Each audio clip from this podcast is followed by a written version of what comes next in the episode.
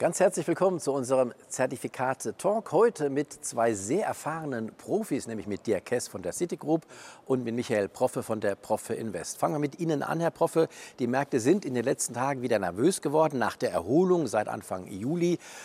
Woran lag es denn? Sie haben ja vor allen Dingen Beziehungen zu den USA und da hat das ja ganze, das ganze Jahr begonnen. Ja, genau. Also in den letzten acht Wochen sind die Börsen ziemlich stark gestiegen. Viele meinen, das ist eine Bärenmagrelle. Viele Werte haben 30, 50 Prozent gewonnen, wo sie vorher eine Menge abgegeben haben. Und dann ist natürlich auch der Moment da, wir haben jetzt den August. In August sind die meisten Trader, Profitrader in den USA im Urlaub. Erst am 5. September sind sie wieder da. Das heißt, die Umsätze sind jetzt sehr gering an den Börsen in den USA und da sind viele Gewinne aufgefahren. Wir sind teilweise an die 200-Tage-Linie herangelaufen. Jetzt werden einfach mal Gewinne mitgenommen. Und wenn man genau hinschaut, dann sieht man, es sind Verkäufe da, geringe Verkäufe, aber keine Käufe.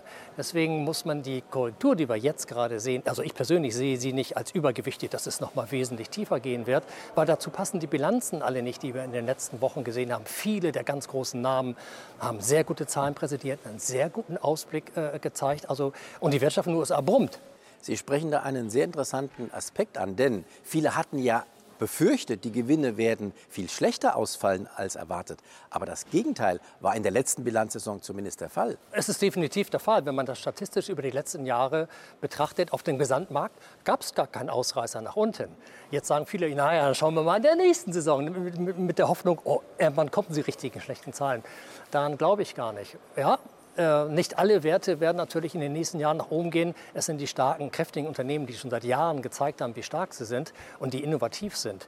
Die werden natürlich jetzt in der nächsten Zeit weiter steigen und die Märkte wieder mit nach oben ziehen. Die Kess, wie verhalten sich die Anleger bei Ihnen zurzeit? Ähm, sind Sie auch nervös geworden jetzt nach dieser fulminanten Erholung? Ja, doch schon. Man hat jetzt gesehen, gerade bei dem, was passiert ist bei dieser Korrektur, dass der ein oder andere dann seine Position auch wieder gegeben hat, die er ja vorher ähm, aufgebaut hat und äh, hoffentlich dann noch genug Gewinn über hatte. Was dafür spricht, dass es keine Panikreaktion nach unten war, dass es so kein Sell-off ist, ist unter anderem auch, wenn man den, äh, den, den, den WIX, den äh, ähm, amerikanischen äh, Volatilitätsbarometer sich anschaut. Der ist zwar gestiegen, aber nur in Anführungszeichen von knapp 20 auf 24. Und 24 ist eigentlich keine wirklich hohe Größe, wenn wir über Panik sprechen. Also wenn man wirklich die Anleger anfangen, Panik zu kriegen und ihre Aktien auf den Markt werfen, dann sehen wir Kursstände von 60 30 und höher. Und bei 24 muss man sagen, ist das alles im normalen langfristigen Durchschnitt. Also es spricht alles dafür, dass 200-Tage-Linie erreicht worden. Jetzt gebe ich mal ein bisschen wieder was ab von dem, was ich die letzten Wochen verdient habe. Und jetzt hoffentlich normalisiert sich's. Also die Angst ist nicht groß. Äh, interessant ist ja auch, Herr Proffe, dass die Umsätze sehr gering sind. Wie ist das einzuschätzen? Ja, mit kleinen Umsätzen kann man natürlich an den Börsen gewisse Bewegung machen, wenn sich da die Trader alle einig sind. Und wenn wenig Marktteilnehmer da sind, ist das natürlich gefährlich. Geht übrigens in beide Richtungen. Man kann mit wenigen Umsätzen die, Kurse auch nach oben treiben. Äh, jetzt waren die, sind die Kurse aber in den letzten acht Wochen stark gestiegen. Auch bei geringen Umsätzen. Auch eben. bei geringen mhm. Umsätzen. So, und äh, jetzt wird das natürlich rausgenommen. Das Bild wird möglicherweise in zweieinhalb Wochen, wenn die großen Trader alle wieder da sind und alle wieder am Tisch sind, wird sich das Bild vielleicht ganz anders darstellen. Müsste es vielleicht aber zu einem nochmal Ausverkauf kommen, mit hohen Umsätzen, damit die Wende wiederkommt? Es gibt viele Theorien, wo die sagen, ja, das wäre in einem Bärenmarkt so der Fall, weil das in der Vergangenheit so war. Andere Theorien geben, nein, wir werden kein weiteres Tief sehen, es wird weiter nach oben gehen. Ähm, ich sage, mir ist das relativ egal, wie der mhm. Gesamtmarkt sich entwickelt. Wenn ich ein erfolgreicher Anleger sein will, dann kaufe ich sowieso keinen Index, weil im Index immer ganz viele faule Früchte drin sind. Ich suche mir nur die starken Werte raus. Welche sind das? Das sind zum Beispiel die ganz großen Trends dieser Welt, die wir alle miteinander generieren. Ne? Wir, die großen Namen kennt man, wie eine Amazon, wo wir all unsere Sachen bestellen, Alphabet, also Google, wo wir googeln, und Apple ist bekannt, Microsoft ist bekannt. Die ganz großen Namen, äh, die bewegen uns. Auch eine McDonalds, wenn man geschaut, die McDonalds steht am Allzeithoch, die hat die Korrektur übers Jahr gar nicht mitgemacht. Äh, nach solchen Trends zu suchen, weil die sind ja selten. Wir haben ein riesiges Meer an Aktien auf dieser Welt und nur ein ganz kleiner Teil sind die wirklichen Trends, die wir als Gesellschaft generieren, die zu finden.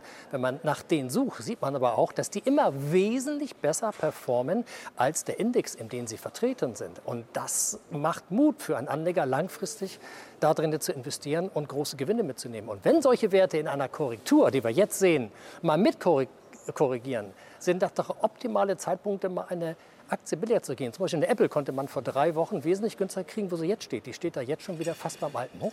Dirkes, sind das auch die Werte, auf die die Anlegerinnen und Anleger bei Ihnen setzen? Ja, okay, wir müssen sagen, der, der, das Gros der Anleger, die meisten Umsätze sind im Indexbereich. Mhm. Aber das liegt in der Natur der Sache. Unsere Investoren sind äh, sehr, sehr stark am mittelfristigen und kurzfristigen Traden interessiert. Da fällt es ihnen oftmals schon ein bisschen einfacher, den Index zu, zu traden, als jetzt Einzelaktien. Bei Einzelaktien haben wir ja ein ganz anderes Investorenverhalten. Genau. Also wenn, wie Michael Professor sagt, wenn ich, wenn ich auf eine Einzelaktie positiv bin, dann kann es sein, dass ich ganz anders mit Hebelprodukten in die investiere, als wenn ich Daytrading mache. Von daher passt es eigentlich schon. Zumindest mal, wenn wir jetzt mal den Index beiseite schieben und nur die Top 10 Aktien angucke, dann finden sich viele von denen, äh, wie, wie, Herr Prof. sagt, in äh, den Top-Umsatzlisten wieder. Mhm. McDonald's vielleicht nicht. Aber alle anderen, ich sage jetzt mal, jetzt. könnte sich durchaus ändern. Ich glaube, das liegt daran, dass McDonald's nicht so im Fokus von vielen Investoren ist, weil es ja eigentlich ein bisschen langweilig ist. Genau, das ist genauso wie bei Starbucks. Ja. Haben die Leute auch nicht, weil sie sagen lang, langweilig. Aber wenn man langfristig das betrachtet, wie die sich entwickeln, kriegt man eine riesen Performance raus. Ja. Und wenn man die dann geschickt mit Hebelprodukten begleitet, macht man eine riesen Performance. Aber das ist halt Arbeit. Ja. Da muss sich ein Anleger mit auseinandersetzen. Und einen Index zu kaufen, ist nicht so viel Arbeit. Über die Produkte reden wir gleich noch. Aber mhm. vielleicht noch mal äh, zurück äh, zu den Namen, die Sie genannt haben. Es waren alle aus den USA. Heißt das auch für äh, Anlegerinnen und Anleger tatsächlich America First in der Anlage? Definitiv, weil es gibt nur eine einzige Nation auf dieser Welt, wo die meisten Trends dieser Welt sich äh, finden. Das ist die USA. Das ist das innovativste Land seit eh und je. Wenn wir nach Europa schauen, kann ich an einer Hand abzählen, wie viele Trendaktien es in Wirklichkeit gibt. Weil wir kennen das selber in Deutschland. Deutschland ist kein Innovationsland, bremst alles aus. In Amerika wird nichts ausgebremst. Da kann man versuchen, machen, tun. Und deswegen können diese großen Innovationsgeschichten dort geschehen. Eine Amazon, eine Google Alphabet hätten nie in Europa eine Chance gehabt. Die hätten sich nie so entwickeln können. Und deswegen, es gibt nur ein einziges Börsenland auf dieser Welt, was die Akzente setzt. Und das ist die USA. Und da bin ich als Trendfolger natürlich da. Weil da sind die ganzen Sieger, die sind da zuhauf. In Europa gibt es nur wenige, die muss man suchen. Dann lassen Sie uns ein bisschen in die Zukunft blicken, mhm. in den USA. Wo werden die Kurse in zwei Jahren stehen? Wesentlich höher, wie sie heute stehen, weil die Amerikaner, die Geschäftsleute in Amerika, die suchen in der Krise die Chance, wie kann ich in absehbarer Zeit, in ein, zwei Jahren besser dastehen als der mhm. Markt? Wie kann ich mehr Gewinne machen? Wie kann ich mehr Umsatz machen? Das ist wesentlich mehr getrieben, diese, die, die, äh, diese, der Wunsch nach, ich will besser werden, mehr haben. Das gibt es in Europa in dieser Form nicht. Und der Wettbewerb ist natürlich da wesentlich größer als wir hier. Und dadurch werden die Innovationen wesentlich schneller vorangetrieben. Und die ganz großen Namen, ob das eine Apple ist, eine Amazon, eine Microsoft etc., die werden uns die meisten alle in den nächsten Jahren überraschen, in welchen Innovationsgeschichten sie auf den Markt kommen. Und als Anleger, die, die, vor Jahren schon gesagt haben, ich war nicht bei der Apple, Amazon, Alphabet, Microsoft dabei, äh, die haben jetzt die Chance, weil auch diese großen Namen werden die nächsten zehn Jahren definitiv die Weltaktien äh, beherrschen. Nehmen wir mal an, Sie haben recht und es geht für diese Werte, für die Spitzenwerte nach oben. Dirk Hess, man kann natürlich Aktien kaufen, ganz klar. Man kann hm. aber auch mit Produkten auf diese Werte setzen. Was würden Sie da empfehlen, beziehungsweise was ähm, tun die Anlegerinnen und Anleger bei Ihnen in solchen Gut, wir haben ja zwei Möglichkeiten vom Prinzip her oder zwei Art von Hebelprodukten. Mit gehebelt in die Produkte zu setzen, macht ja dahingehend Sinn, dass ich weniger Geld einsetze, um den gleichen am Ende des Tages ökonomischen Erfolg zu haben. Äh, und von daher ist es eine, eine gute Geschichte, wenn ich mich mit den Produkten auskenne. Hier kann ich Optionsschein nehmen und ich kann, und ich kann Turbos nehmen, Open-End-Turbos beispielsweise. Bei Turbos habe ich einen kleinen Malus, sag ich mal. Der Vorteil ist, die Produkte sind einfach zu verstehen, aber aufgrund der Marktschwankungen, die wir momentan haben, und wir haben nun mal bei jeder Aktie auch ein Beta zum Markt, sprich eine Abhängigkeit. Beta zum ein, Markt? Eine Abhängigkeit ja. zum Markt. Das mhm. heißt, wenn der Markt jetzt äh, fällt, kann sich noch die stabilste Aktie nur relativ entziehen, weil wenn mal große Fonds anfangen zu verkaufen, dann wird ja da ganze, das ganze mhm. Basket verkauft. Ähm, was nicht heißen muss, dass die Einzelaktie schlecht ist. Deswegen sind Turbos auch gut, aber Vorsicht, wo ist mein Strike, sprich mein Knockout-Level. Wenn also der Markt zu sehr schwankt, werde ich auf einmal ausgenockt und ich sehe genau, dass ich zwei Monate später bei dem Gewinn wäre. Nebenbei ist mir in meinem Investorenleben schon ganz oft so gegangen. Mhm. Und ich habe mich immer wieder gefragt, warum hast du nicht einen tieferen Strike genommen oder warum nicht gleich zum Optionsschein gegriffen? Mhm. Optionsscheine sind wahrscheinlich für solche Szenarien das idealere, das idealere Was ist da genau der Vorteil jetzt im Vergleich zu einem Der Optionsschein gibt mir das Recht, die Aktie zu kaufen zu mhm. einem festgelegten Kurs bis zu einem gewissen Laufzeitende. Das heißt, ich weiß schon heute, wo muss die Aktie am Laufzeitende stehen, dass ich Break-Even bin, sprich, dass ich meinen Einstand wieder sehe und ab dem Moment komme ich auch in den Gewinn. Und von daher, wenn ich langfristig denke und im langfristig laufende Optionsscheine, dann passen die wahrscheinlich zu einem solchen Investorenszenario wesentlich besser. Sind denn die Risiken geringer bei diesen Optionsscheinen als bei den Turbo-Zertifikaten? Das sind sie eigentlich nicht, wenn man über das Große denkt. Ich habe mhm. genauso ein Totalverlustrisiko. Aber die, die, die Risiken sind dahingehend geringer, dass ich während der Laufzeit nicht ausgenockt werden kann. Und das ist der Riesenvorteil für Optionsscheine, wenn ich langfristig investieren möchte. Grundsätzlich sind Hebelinstrumente, wenn es Krisenzeiten gibt, so wie wir es in diesem Jahr gesehen haben, wenn so eine Krise anfängt zu laufen, sind die alle riskant und gefährlich. Habe ich Optionsscheine, die nur noch wenige Laufzeit haben? Ich habe die schon ein Jahr, dann muss ich ziemlich schnell dabei raus, weil das zu geringe Laufzeit dann killt mich. Dann kann ich den Optionsschein auch verlieren. Wenn ich mit Turbos investiert bin und wir haben dieses Jahr gesehen, dass auch große Namen mal eben 10, 15 Prozent am Tag verlieren, was können, was man sich vorher eigentlich nicht vorstellt, verliert man so ein Turbo auch ganz schnell innerhalb zwei Tage. Wenn man da nicht sehr aktiv ist und den möglichen Verlust, der da gerade sich erbildet, sofort realisiert, hat man am nächsten Tag dann verloren. Aber wenn es, wenn, also jede Krise hat immer am Ende. Und wenn dann die Kurse sich alle wieder erholen und die Volatilität runterkommt, wenn wir wieder im normalen Bereich sind, äh, dann sind Turbos unglaublich interessant. Und wenn man da nicht zu gierig ist, die auch lange zu begleiten und eine große Performance Und Sie glauben, dass das jetzt der Fall ist, dass der Zeitpunkt also günstig ist für Turbos auch? Nur für jemanden, der jetzt bereit ist, viel Zeit zu investieren. Ansonsten wird jemand, der mit Hebelprodukten arbeiten möchte, sollte jetzt Plain Vanilla Optionsscheine nehmen mit einer langen Laufzeit. Bitte nochmal erklären, Plain Vanilla, was Plain ist Vanilla Optionsscheine, ähm, ähm, wie erklärt man Normale die?